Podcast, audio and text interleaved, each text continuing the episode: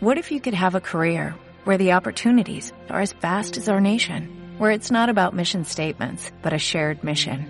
At U.S. Customs and Border Protection, we go beyond to protect more than borders, from ship to shore, air to ground, cities to local communities. CBP agents and officers are keeping people safe. Join U.S. Customs and Border Protection and go beyond for something far greater than yourself.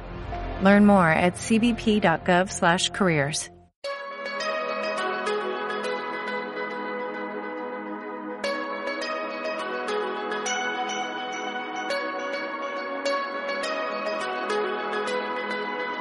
Escucha la vida. Hoy comunicación no verbal con Sonia El Hakim y Silvia Tomás.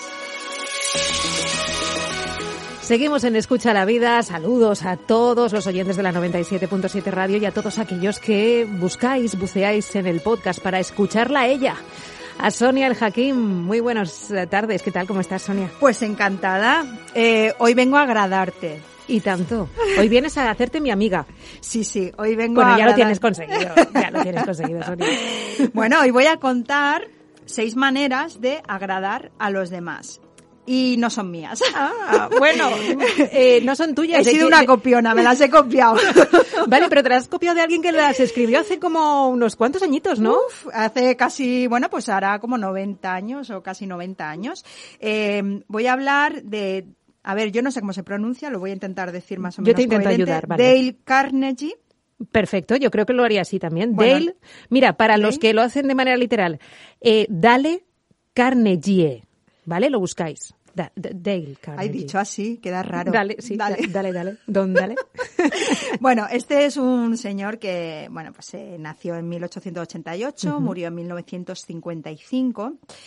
Eh, que por cierto no se llamaba así originalmente, ¿sabes? Que se cambió, se cambió un poco el nombre. Él se llamaba Dale Breckenridge Carnegie, pero además escrito Carnegie escrito de otra forma, con Y al final. Y se cambió el apellido eh, por el gerente de la Pennsylvania Railroad Company, que se llamaba Andrew Carnegie, que en aquella época pues era súper conocido y muy, mm, bueno, pues muy admirado, ¿no? Entonces él aprovechó que su segundo apellido era parecido al de este señor y entonces se lo cambió, eh, bueno, pues eh, eh, en una maniobra de marketing. De marketing de aquella época de los años Exacto, 30, exacto. que además luego le vino muy bien, ahora, ahora veréis. Ahora veréis por qué. Pues eh, resulta que podemos decir que este señor fue el padre de los libros de autoayuda, ¿eh? Porque, mm, bueno, pues eh, eh, escribió un montón de libros, pero yo hoy vengo a hablaros de algo que está en su libro más conocido, que se llama Cómo ganar amigos e influir sobre las personas.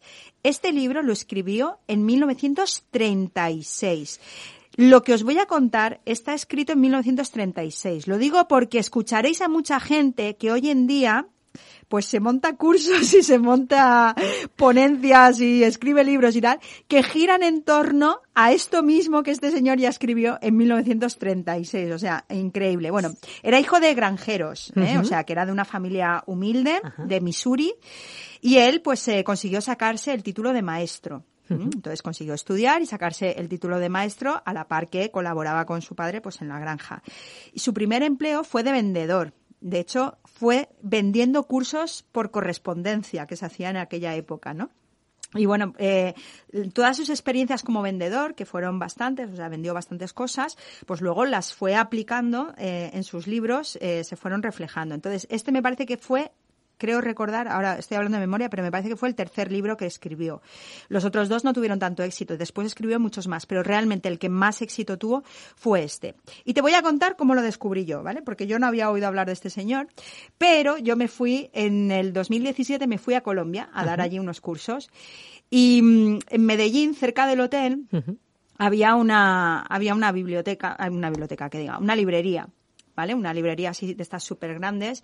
Y yo tengo una cosa que no sé cómo se dice, pero tú sabes que en japonés hay una palabra incluso para la gente que le gusta acumular libros así a lo, a No lo tonto, sé. simplemente por el Pero hay un síndrome. el síndrome del acumula libros, pues eso lo tengo yo, ¿vale? Que veo un libro que me, que me llama la atención y me lo compro. Luego a lo mejor tardo cuatro años en poder leérmelo porque tengo, claro, como voy haciendo esto cada dos por tres, pues tengo un mogollón de libros así, una pila de libros acumulados. Si alguien viene a mi casa y ve todos los libros dirá, uy, qué tía más culta. Y luego resulta que la mitad, pues no me he dado tiempo aún a, a leérmelos, ¿no? Eso en japonés te digo que tiene un nombre y todo. Bueno, la cuestión, que nos vamos una, una tarde, mi marido y yo, que estábamos, eh, bueno, pues estábamos libres, eh, no teníamos, no teníamos curso ese día, y nos vamos y pasamos por delante de la librería y ahí como tres horas metidos los dos dentro Pero a de mí me encanta cómo huelen las librerías, Me tocar encanta. libros. oje- oh, me- me Pues te digo, ya te buscaré la palabra. Nos iremos japonés. un día tú y yo a acumular libros, Sí, sí. vale. Bueno, total, que veo el libro este y digo, uy, che, cómo ganar libros e influir sobre las personas. ¿Y esto? Y total que me lo compré. Me compré este y otro más también de él. Y bueno, yo qué sé, como tres o cuatro más, ¿vale? Salí por ahí con una pila de libros. Eh, o sea que yo tengo la, la- la edición sudamericana, que tiene algún girillo que digo, ay, mira qué gracioso. Con Pues- ese español neutro este así. Sí, pero que, con un sí, toquecito sí, sí. ahí que se nota que no es español de España, sino español sudamericano, ¿no? Me encanta. Que por cierto es la edición número 144 en español. O sea, que te la compraste en 2017, con lo cual es probable más, que lleve más. ya 150. Sí, y aquí fíjate que pone en la portada más de 15 millones de ejemplares vendidos. Ríete tú de los que vienen ahora a decir que innovan en sí. esto de los libros de sí, porque, autoayuda. sí, sí. Cuando te cuente las seis maneras, eh, te vas a dar cuenta que esto eh, son las mismas cosas que están diciendo los de ahora, ¿vale? O sea, que aquí la rueda ya hace mucho que está inventada. Bueno, total, como te digo, es un libro de 1936, traducido en 1940 al español. Y eh, por contarte alguna cosa más del autor, antes de entrar ya en las seis maneras, pues te digo que es un señor que, bueno, pues empezó de vendedor, pero luego eh, pues acabó eh, este este libro ya tuvo mucho éxito y a partir de ahí pues fue, eh, fue profesor de oratoria, fue profesor de habilidades de comunicación, de habilidades interpersonales. Y lo que le caracteriza a Dale Carnegie es que él creía firmemente que se podía cambiar la actitud de los demás cambiando nuestra conducta. Es decir, si yo cambio mi forma de relacionarme contigo, conseguiré que tú cambies tu actitud hacia mí. Vale, sí, pues creía en lo que en lo que vendía. Sí, sí, totalmente. ¿Cómo ganar amigos? Totalmente. ¿Cómo me voy a ganar yo Totalmente. Es más, hoy en día, y lo podéis buscar, eh, los oyentes lo podéis buscar en Internet, hay una página web que está súper activa, que se mantiene viva, sus cursos, sus formaciones siguen en activo, se sigue impartiendo formación en, en ochenta y tantos países de los cursos de Dale Carnegie. O sea, te quiero decir que no es un señor que vivió y murió, es un señor que, que sigue perdura, vivo sí, y sí, perdura y es el primer coach. A este le podíamos dar el título de primer coach Pues sí, mundial. porque ahora cuando te cuente lo que decía, pues realmente sí. Mira, te cuento ya las Sí, hombre, claro, la regla número uno. ¿He creado bastante expectación o qué? Jolín. Eh, Vale, va, vamos. atención todos, apuntando. Venga, la primera. Interésate sinceramente por los demás. Ese Pero sinceramente, Sí, exacto. Recalcado el sinceramente. Es decir, no se trata de que te intereses por aquella persona que tú crees que te puede ayudar a no sé qué. No se trata que finjas que te interesas por no sé cuántos. Se trata de que de verdad, cuando yo me intereso por ti, automáticamente tú te interesas por mí y funciona así. Pero tiene que ser sincero, tiene que ser sin el, sin el objetivo puesto ahí de, bueno, voy a hacer esto para que el otro eh, haga lo otro. No, si no, es interesado, no, si no es sincero, no va a funcionar. no. Es más, fíjate, hay una frase que la he recuperado de, de este punto que dice, se pueden ganar más amigos en dos meses si se interesa uno en los demás que los que se ganarían en dos años si se busca que los demás se interesen en uno. Qué Y fíjate que además esto es muy de ahora, porque yo automáticamente he hecho, cuando he escrito esta frase, cuando he copiado esta frase del libro, automáticamente he hecho una anotación y he puesto, oye, ¿y qué hay de Instagram? y las redes de ahí no sacas ni un amigo. Claro, a ver, eh, porque yo cuando publico cosas, yo lo que quiero es que se interesen por mí. Claro. Pero yo no me estoy interesando en nadie. Claro. Bueno, pues a mí eso me ha creado ahí un poco de, de conflicto, ¿no? Entonces, eh, él cómo lo veía? Pues él lo que pensaba es, a ver, la gente está centrada en sí misma, eh, no en nosotros. O sea, realmente mi tema importante para mí es yo. Entonces, es mucho más fácil caer bien a los demás cuando nos interesamos por ellos eh, eh, que cuando forzamos ese interés intentando que se eh, interesen en, en lo nuestro, en nosotros. Entonces, eh, en este primer punto, como te digo, es súper importante que ese interés sea sincero. O Vale. sea, se trabaja desde la sinceridad, porque si es algo hecho de forma eh, voluntaria y para, mm, bueno, para conseguir el objetivo, no sé interesado. qué. Y además en el libro él pone mogollón de ejemplos, ¿vale? Que aquí por tiempo no, no los voy a poner, pero lo cierto es eh, que insiste mucho en que tiene que ser algo sincero. Vale. ese es el primer punto. Venga, el segundo. El segundo me he muerto, ¿eh? Cuando lo he leído, porque digo, madre mía, sonreír. Las, la risa creo que es la puerta más maravillosa hacia la amistad. Pero, ¿y siempre ¿Cuántas también veces, Silvia, te lo he dicho yo? ¿Cuántas veces? Sí, porque además tengo sonreír y entre paréntesis, pero de verdad. De verdad, claro, es que, vamos, yo sé de alguna esa risa tan, tan forzada que en cuanto te giras desaparece. Ay, que sí, cuando te sí. vuelves a girar vuelve a aparecer. Hay no, como, esa como no. el gif ese que hay de Melania Trump. Sí, Que salía esa- en la toma de, de posesión de, de Donald Trump, que se- le sacaron un gif, ¿te acuerdas?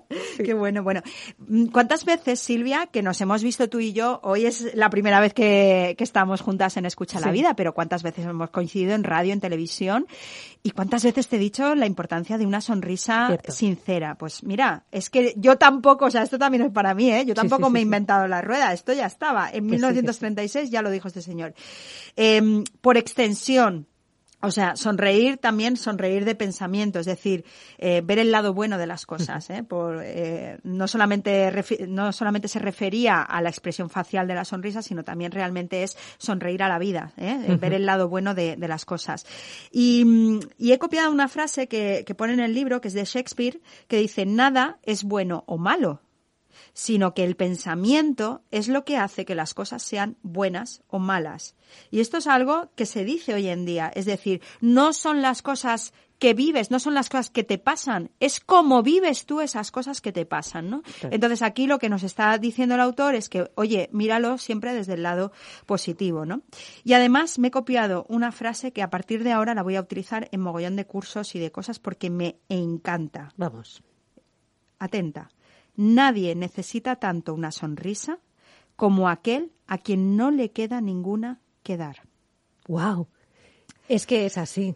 Mira, yo a veces me quedo con el saludo, con la sonrisa sin la sin respuesta, ¿vale? Porque a lo mejor entro en un sitio con mi mejor sonrisa porque me alegro de entrar y saludo y no me contesta nadie. Esto te habrá pasado, supongo, Mira. o soy la única, de verdad. Tengo, tengo una, bueno, mis hijas, la mayor, eh, ella me dice que siempre sonrío mucho y que siempre saludo a todo el mundo. Y muchas veces me quedo con el saludo y con la sonrisa yo sola. Y ella siempre me dice, mamá, qué pena me das, no te has saludado, no te has sonreído. Digo, no, pero yo sí, cariño, y con eso me quedo. Yo No me he quedado nada. bien, yo me he quedado a gusto. Ella sufre un montón porque no me devuelven la sonrisa. Pero tú eres dueña de tu conducta, no de Sí, la de sí, los demás. claro. Entonces, yo me quedo con la tranquilidad de que yo he tenido la conducta apropiada y ya está.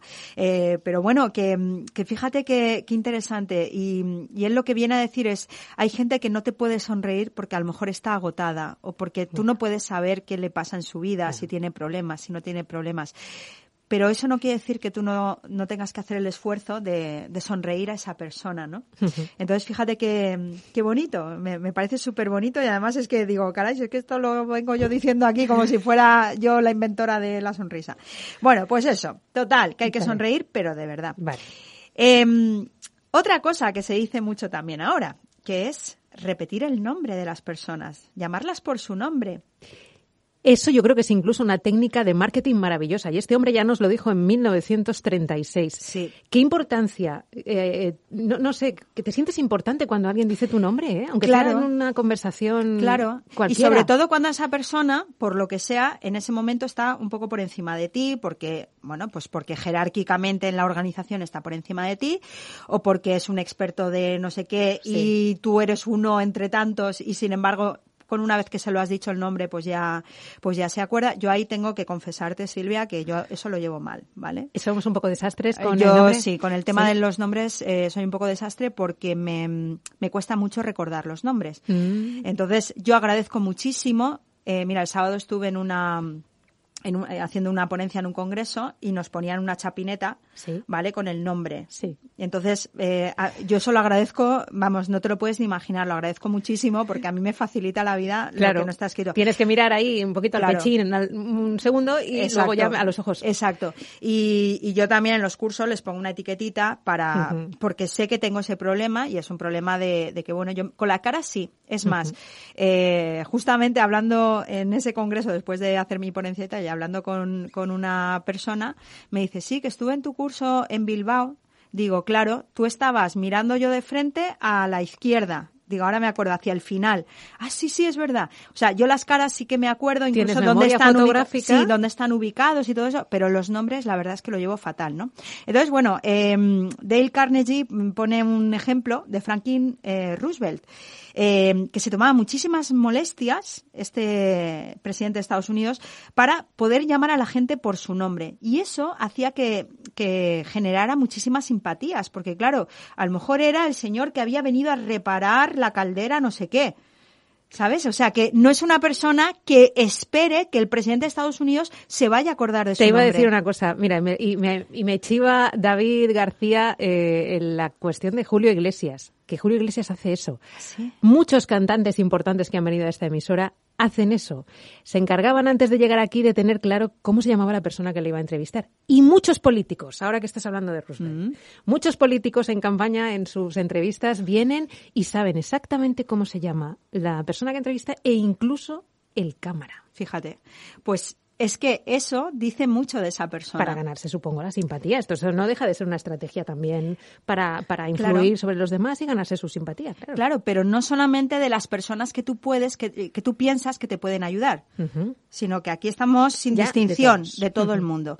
Y de hecho él eh, dice en el libro, recuerda que para toda persona su nombre es el sonido más dulce e importante en cualquier idioma. Cierto. Eh, cuando me llaman por mi nombre me están dando una importancia que yo agradezco y devuelvo. Esto es la reciprocidad. Es decir, tú me haces sentir importante y yo también quiero eh, darte a ti esa importancia, ¿no? O sea que es una gran estrategia que ya te digo que yo personalmente me cuesta la vida cumplir, pero bueno, ahí estoy. Progreso adecuadamente. Em, cuarto punto, sé un buen oyente. Eh, es decir, él lo que viene a decir en este punto es que eh, hay que animar a los demás a que hablen de sí mismos, porque si mi nombre es el sonido más dulce para mí, según el autor, pues hablar de mí misma es la conversación más interesante para mí también. Claro, solo para mí, claro, igual. claro, entonces eh, realmente, eh, bueno, pues el tema de conversación que más nos gusta, pues es hablar de nosotros mismos. Entonces asociamos una persona que nos anima a hablar de nosotros mismos con un buen conversador realmente no es un buen conversador, es una persona que eh, es un buen escuchador. es una persona que sabe qué tema es el preferido de cada uno, que es hablar de sí mismos, y a partir de ahí fuerza las cosas o, hace de forma que eh, tú empieces a hablar de ti mismo. Y entonces ahí, claro, no se te acaba el carrete, porque ahí tienes conversación, eh, todo lo que quieras y más. Por cierto, hilando con este cuarto punto, está el quinto, que es habla de lo que les interesa a los demás. Es decir, em, aquí pone el ejemplo de otro presidente de Estados Unidos, Theodore Roosevelt, que era primo en quinto grado de Franklin Roosevelt, ¿vale? El de los nombres. Bueno, pues Theodore Roosevelt, eh, cada vez que iba a recibir a alguien, pues la noche de antes se pasaba medianoche estudiándose bien el tema que sabía que especialmente le interesaba a la persona eh, que, él iba a recibir al día siguiente. ¿Para qué? Para hablar del tema que le gusta a esa persona. Qué bueno. Sí, entonces con eso fíjate que el interés de la otra persona ya lo tienes. Porque si a mí me gusta hablar de gatos y tú te pones al día con el tema gatos, tú ya tienes mi interés en la conversación automáticamente. Porque aunque no sepas muchísimo, pero el hecho de que me saques el tema, de que me hagas algunas preguntas sobre el tema que me animen a mí a seguir sobre ese tema, va a hacer que yo eh, automáticamente esté interesada en la conversación contigo. Qué bien. Acuérdate que aquí estamos viendo las, eh, las seis maneras de, de agradar a los demás. ¿Quién me agrada a mí más que aquella persona que me permite hablar de lo que me gusta? Claro. Claro. Y a la vez me escucha, como decíamos en la mm, mm, regla anterior, si al, que, al final están casi todas eh, interconectadas. Sí, Sonia, sí, la sí. pri- eh, eh, esta mm, cuarta de ser un buen oyente y habla de lo que le interesa a los demás, yo las encuentro muy, muy, muy unidas. Totalmente, totalmente. Y fíjate que la sexta, y con esta eh, acabo, y ahora te voy a contar una serie de frases que tengo que, que he cogido de, de sus libros. Eh, la sexta es, haz que la otra persona se sienta importante y hazlo sinceramente. Cuando yo te doy importancia, eh, automáticamente yo te resulto atractiva. Atractiva en el sentido de que quieres estar conmigo, porque a todos nos gusta que nos hagan sentir importantes. A nadie le gusta la gente que le ningunea. A nadie le gusta la gente que le hace sentir por debajo. Claro. Tenga el, el rango que tenga. Aquí no estamos hablando de rangos. Imagínate en una empresa, ¿vale? Incluso te diría que si es el jefe el que me hace a mí sentir importante, pues incluso tendría como más efecto, ¿no? Porque digo, fíjate, Quizá por el factor sorpresa. No espero que un, no, no sé, una persona que está por encima de mí en la jerarquía se preocupe tan sinceramente por mí. Y entonces quizá por eso también lo recibamos como algo más impactante. A ver, en esencia todas las reglas me parecen tan de sentido común, eh, Sonia, que, que, que, que no me extraña que alguien en 1936 ya tuviera claro que esto es necesario para ganarte un amigo. pues fue innovador. Y, y fue tan innovador que, que fíjate, eh, casi, bueno, pues eso, 90 años después, aquí estamos, eh, gente que se dedica a escribir libros eh, acerca de estos temas o a impartir formaciones o a hacer ponencias con cosas que están súper mm, vinculadas con esto que te acabo de explicar. O sea, que realmente la rueda ya estaba inventada y todos los demás hemos venido aquí un poco a, subirnos al carro. Pero mm, es que es así. O sea, esto ya se dijo eh, hace muchísimos, muchísimos años, ¿no? Entonces, yo me he traído una serie de, mm, de frases, porque investigando sobre este señor, pues es que tiene frases súper lapidarias que dices, madre mía. Y yo te las digo y tú me dices qué te parecen, ¿vale? Vale. Venga, a ver. Las personas. voy a poner eh, voz radiofónica. Las personas rara vez tienen éxito a menos que se diviertan con lo que están haciendo. Eso no- ¿Verdadero o falso? Eso es verdad. Eso es verdad. A veces es verdad que también no tienes éxito aunque te dediques a lo que tú quieres. Bueno, a ver, ahí también entraría la definición de éxito. Para mí éxito es eso, disfrutar con lo que haces. Pues él tiene otra frase que va eh, sobre el éxito. Y A ver. dice, el éxito es conseguir lo que quieres. La felicidad es querer lo que obtienes. La felicidad es querer lo que obtienes. Pues creo que soy feliz, Sonia. Yo también. Tú también, ¿verdad? Sí. Se nos nota además. Sí, sí. La verdad que sí. Otra. Recuerda, hoy es el mañana que te preocupó ayer. Eso lo digo, no lo digo así. Eso, eso no lo digo así, pero, mm, Pero en es que es súper lógico, ¿verdad? Sí. Bueno, pues cuántos mm, gurús y cuántos coaches y tal hay diciendo em, eh, mm, tienes que estar presente, ocúpate del presente porque eh, Sí. lo un- es Lo lo, único que es real. el pasado ya, pasó, no está. el claro, futuro no el lo- futuro no, no existe y no sabemos eh, si va si va a existir, pero lo único que hay real es el, el hoy, ¿no? Bueno, pues recuerda, hoy es el mañana que te preocupó ayer. Fíjate qué, qué interesante, ¿no? Otra, la, un- la única manera de influir en otra persona es hablar sobre lo que quiere y mostrarle cómo obtenerlo. Ahí me tienes que ayudar. pues esto tiene que ver con, con la influencia. La influencia y la persuasión es algo que se estudia en psicología social. Sí. O sea, es algo que está que se está investigando y, y que bueno que hay bastante eh, investigación a- acerca de ello, ¿no? Em, pero realmente él lo que está diciendo, o sea, es que te digo, es un señor que es un visionario, está diciendo que la única forma de influir en los demás es a través de lo que ya les gusta, Vale. de lo que ya eh, quieren. No intentes influirles con cosas nuevas que no le interesan, Claro, ni intentes captar su atención con, con temas que solo te interesan a ti. Claro, y por ende yo puedo ir un poco más allá, Ajá. hacerlo un poco más general. Y yo recuerdo, eh, a ver, no quiero ahora liar mucho la historia, pero ¿tú te acuerdas de la historia de las veganas estas de Les Gallines? Ay, es, eh, eran unas gallines me suena mucho sí, ya. pues eran unas veganas un poco digamos extre, extremas Sí. en sus ideas que hablaban así con les ya no decían las gallinas y no decían las personas decían les personas Ay, porque sí, era todo en neutro, ¿vale? ¿Te acuerdas de eso? Sí. Bueno, y entonces yo me acuerdo que estuve en la tele explicando, eh, bueno, pues eh, esa estrategia si era si era la óptima o no, y dije es mucho más fácil influir en la gente cuando eh, partes de su posición y a partir de ahí, mm, desde su misma posición o desde su mismo grupo, eh, te van a considerar mucho más, vas a ser mucho más influyente que si chocas de forma frontal. Que con si esas quieres personas imponer. Que si sales de una posición totalmente frontal e intentas eh, desde esa posición frontal influir para que esas personas cambien de opinión y se vayan a tu opinión. Entonces realmente esto es muy parecido a lo que a lo que dijo este señor. Es decir, habla ya de lo que quieren y a partir de ahí les muestras cómo, cómo obtenerlo. Bueno, yo desde tu posición me sitúo primero en tu posición y a partir de tu posición voy a intentar influirte. Realmente, pues eh, es una técnica muy eficaz de, de influencia, ¿no? Otra, lo que te hace feliz o infeliz no es lo que tienes o lo que eres o dónde estás o lo que estás haciendo. Es lo que piensas.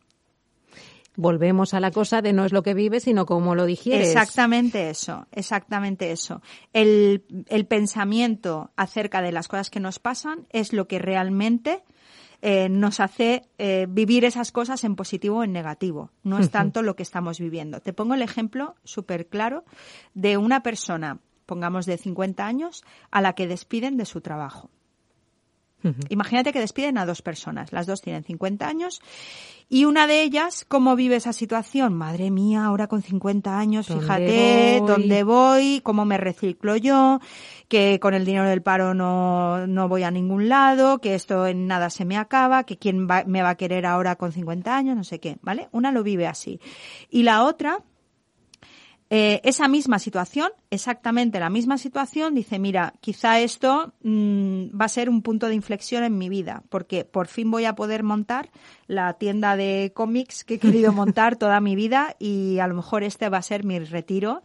Eh, me voy a poder retirar haciendo lo que de verdad me gusta. Por fin eh, tengo esa ocasión para poder hacer lo que me gusta. Con el dinero que me dan del paro lo voy a pedir que me lo den todo de golpe para poder montar la tienda. Esta frase es de Dale Carn- Carnegie. Sí, O sea, él ya habló de lo que es ahora el centro de todo el crecimiento personal, que es la resiliencia, que es esa totalmente. palabra tan maravillosa, que es eh, simplemente eh, cómo afrontes tú lo que te pasa, es la clave para salir fortalecido de cada una de tus situaciones. Totalmente. Pero es que fíjate la siguiente, dice, actúa como si ya fueras feliz y eso tenderá a hacerte feliz. Y realmente ahí hay mucho de comunicación no verbal detrás, ¿vale? De esta frase. Porque esta frase, en realidad, ¿qué nos está diciendo? Nos está diciendo que cuando yo estoy en una emoción, eh, expreso esa emoción a través de mi cara, de mis gestos, de mi cuerpo, pero cuando yo expreso la emoción, también me coloco en esa emoción, que es eh, a nivel de expresión facial es lo que se llama el feedback facial o eh, también puede ser a nivel corporal. ¿eh? Cuando pongo el cuerpo encogido, pues al cabo de un rato estoy deprimida, estoy tristona. Cuando pongo eh, una postura expansiva, pues me siento más eh, segura, más tranquila. Se me nota lo que disfruto escuchándote, Sonia. Se te nota Lo hago muchísimo. sinceramente. Y yo te pregunto, yo te hago otra pregunta. Eh, ¿Te he agradado? Me has agradado en demasía. Pero de seis maneras diferentes. de seis maneras diferentes.